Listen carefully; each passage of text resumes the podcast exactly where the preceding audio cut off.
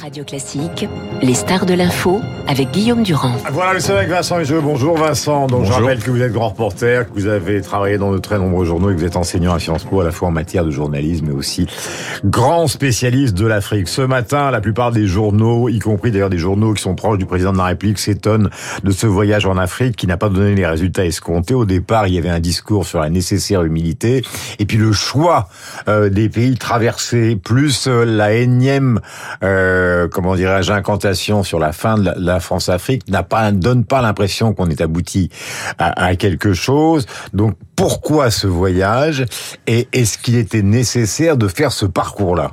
Alors, il est vrai que euh, ce voyage suscite euh, une indéniable perplexité. Et notamment, commençons par là, par son format, donc hmm. le choix des pays visités. Gabon, Congo, Brazzaville, Angola. Alors, L'Angola, on peut le mettre à part, ça manifeste l'intention de sortir du fameux et euh, supposé euh, défunt précaré francophone. Bon, très bien. Afrique lusophone, comme il y a eu euh, dans le passé euh, une expédition au Ghana, Afrique anglophone. Bien. Mais d'une certaine manière, cette incursion en Angola a été parasitée, je dirais quasiment occultée, par les ambiguïtés du reste du programme. Donc effectivement, le passage au Gabon, alors sous le bénéfice louable euh, d'une sorte de sommet sur la préservation des forêts, forêt. des de Congo, très bien. Bon, mais à six mois des élections présidentielles. Donc totalement parasité, avec une société civile locale qui dit que vous le vouliez ou non, mhm. c'est perçu chez nous comme un adoubement de fait. Bon. Mhm. Et puis le Congo-Brazzaville, alors certes, l'étape a été extrêmement brève, mais euh, il faut quand même se souvenir que le Congo-Brazzaville a sa tête Denis Sassou Nguesso, revenu au pouvoir en 1997 euh, au prix d'un coup d'État, euh, puis qui s'y maintient du fait d'une guerre civile atroce, qui embastille ceux qui ont l'outrecuidance de contester son trône présidentiel dans les urnes. Euh, bon, alors Très bien. Euh, on explique à la communauté française qu'on n'est pas venu servir la soupe. Je cite. L'expression est quand même singulière. Qu'on éprouve le besoin de le dire montre que ça ne va pas de soi. Et ça rejoint euh, votre question, Guillaume, sur des concepts comme précaré, France-Afrique. Moi, je croyais naïvement que, ces concepts avaient été enterrés sans fleur ni couronne depuis longtemps. Mais, est-ce que ça existe vraiment? Parce que vous avez ah sillonné l'Afrique. Mmh. La France-Afrique, on parle. Je, voudrais qu'on écoute, par exemple, ces, ces, ces sonores, comme nous disons, qui concernent Nicolas Sarkozy, François Hollande et justement Emmanuel Macron récemment. C'est toujours la même histoire. Ça fait des années que ça lui écouter.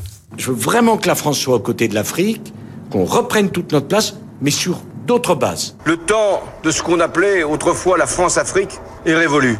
Il y a la France, il y a l'Afrique et il y a le partenariat entre la France et l'Afrique. Notre histoire commune, ne nous le cachons pas, c'est aussi celle de la France-Afrique. Et cet âge de la France-Afrique est bien révolu.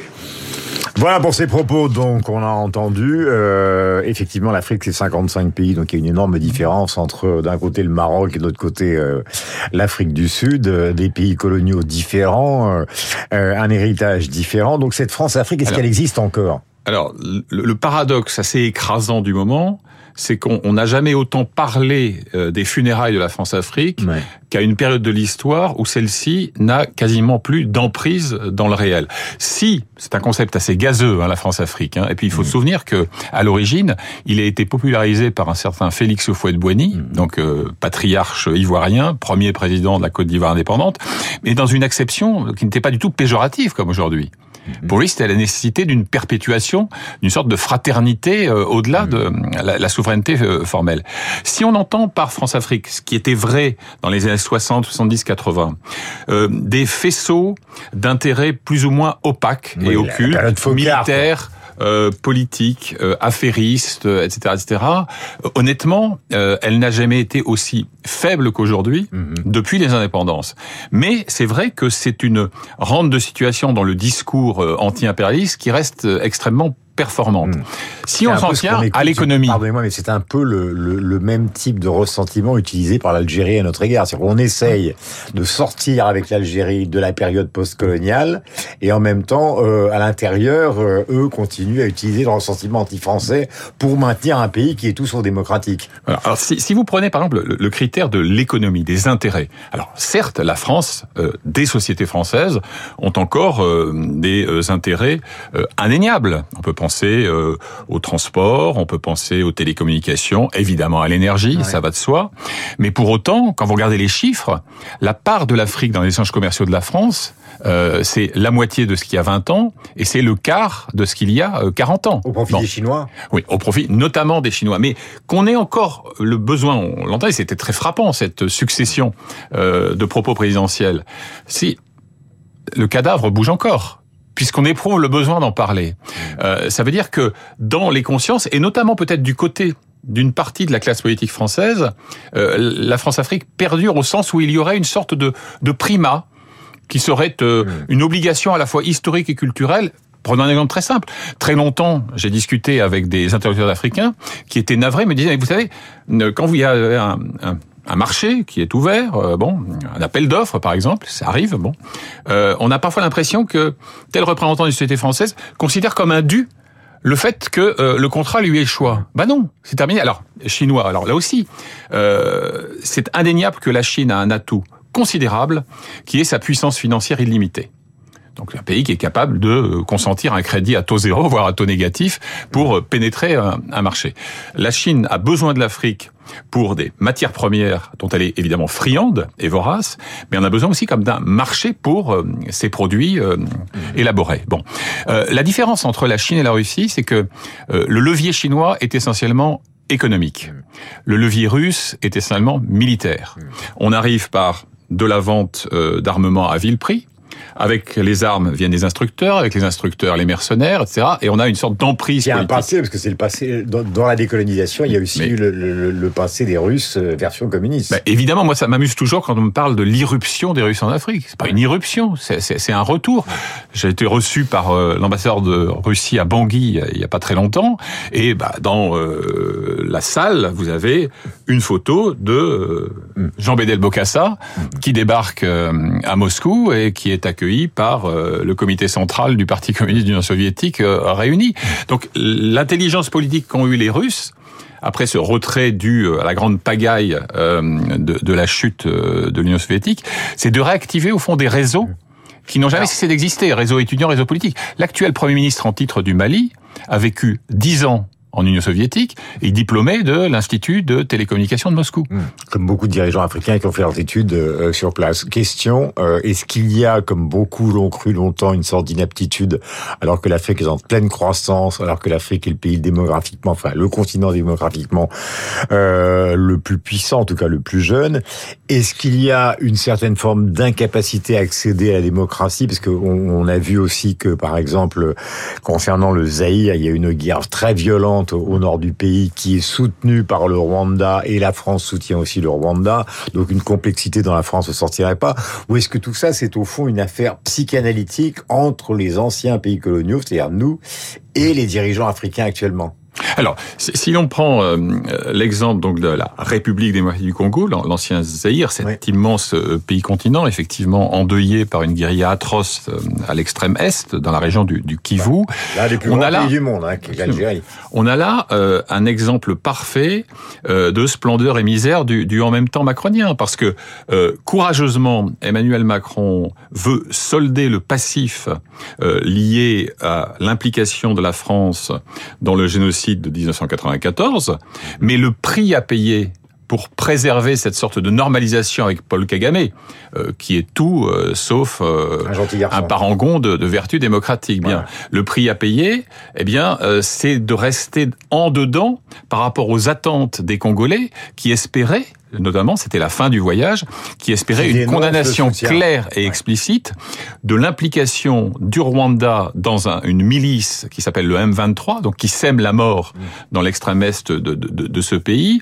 Et euh, donc pour préserver sans doute euh, cette normalisation, eh bien euh, Emmanuel Macron a pris soin de formuler ça d'une manière un peu évasive et un peu ambiguë. Et ça, ça ne passe pas. Et là, j'en viens au cœur de votre question, Guillaume, c'est que aujourd'hui, vous pouvez tenir un discours parfaitement rationnel, mhm. euh, parfaitement documenté.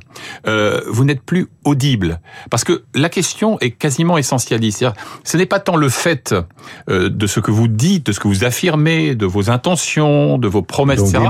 Le fait faites, c'est ce que vous êtes. C'est-à-dire que, en tant que Français, de toute façon, vous êtes perçu par une partie de la société civile, évidemment en partie manipulé par des acteurs politiques, locaux ou étrangers. Vous êtes perçu comme un néocolonialiste honteux, mm. en quelque sorte. Et donc, il est très difficile de faire passer un message. C'est autant l'émetteur que le contenu qui importe aujourd'hui, notamment du fait de la toxicité infernale des réseaux sociaux euh, en Afrique comme ailleurs. Voilà, des réseaux sociaux qui, évidemment, même dans des pays qui ont, pour certains d'entre eux, car c'est pas le cas de toute l'Afrique, euh, un des régimes autocratiques, eh bien, ces réseaux sociaux sont difficilement euh, contrôlables et beaucoup de d'organisations démocratiques ou en tout cas paradémocratiques des sociétés civiles ben, correspondent entre eux.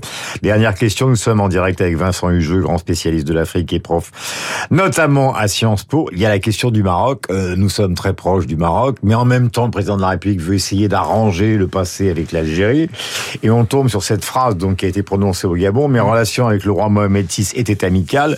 Réplique immédiate donc qui sort par les journaux. Les relations ne sont ni amicales ni bonnes, pas plus entre les deux gouvernements qu'entre le palais royal et l'Élysée. C'est violent quand même. Alors, dans l'échelle des peines euh, diplomatiques, euh, le choix de la formulation, le choix lexical est quand même assez féroce. Alors, il faudrait juste s'assurer que c'est un communiqué qui vient euh, du Marzen, hein, euh, du, du, pouvoir euh, marocain, ou est-ce que c'est quelque chose qui est relayé par des médias réputés proches du palais? Il n'en demeure pas moins qu'il ne suffit plus maintenant de proclamer son amitié pour tel ou tel chef d'État pour qu'elle soit instantanément validé. Pour le Maroc, il y a une centralité absolue qui est vous devez choisir votre camp. Soit l'Algérie, soit le Maroc. Exactement. Et donc l'équidistance est inconcevable, vu en tout cas euh, de Rabat.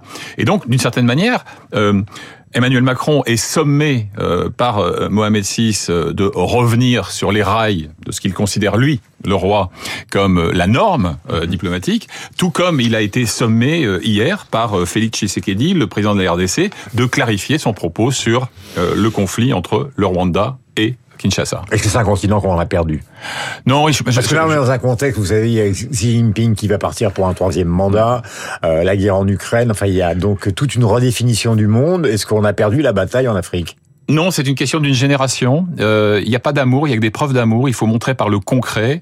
Mais il y a quand même un phénomène très troublant. Je termine rapidement là-dessus. C'est que vous avez quand même aujourd'hui euh, des sociétés civiles qui se sont battues pendant euh, des années, voire des décennies, contre le colonialisme, puis contre le despotisme, et qui acclament des putschistes. Ça, ça doit interroger profondément notre rapport à la norme démocratique et à ce qu'on a essayé de projeter sur ce continent. Merci mille fois donc ce voyage avec Vincent Hugeux, donc pour essayer d'y aller plus loin. Retrouvons tout à l'heure Luc Ferry pour parler de l'autre actualité, évidemment, à partir de demain, la réforme des retraites et puis d'autres sujets qui seront des surprises. Nous allons prendre connaissance de la revue de presse de David Abiker et le rappel des titres dans un instant. Vincent, bonne journée. Merci.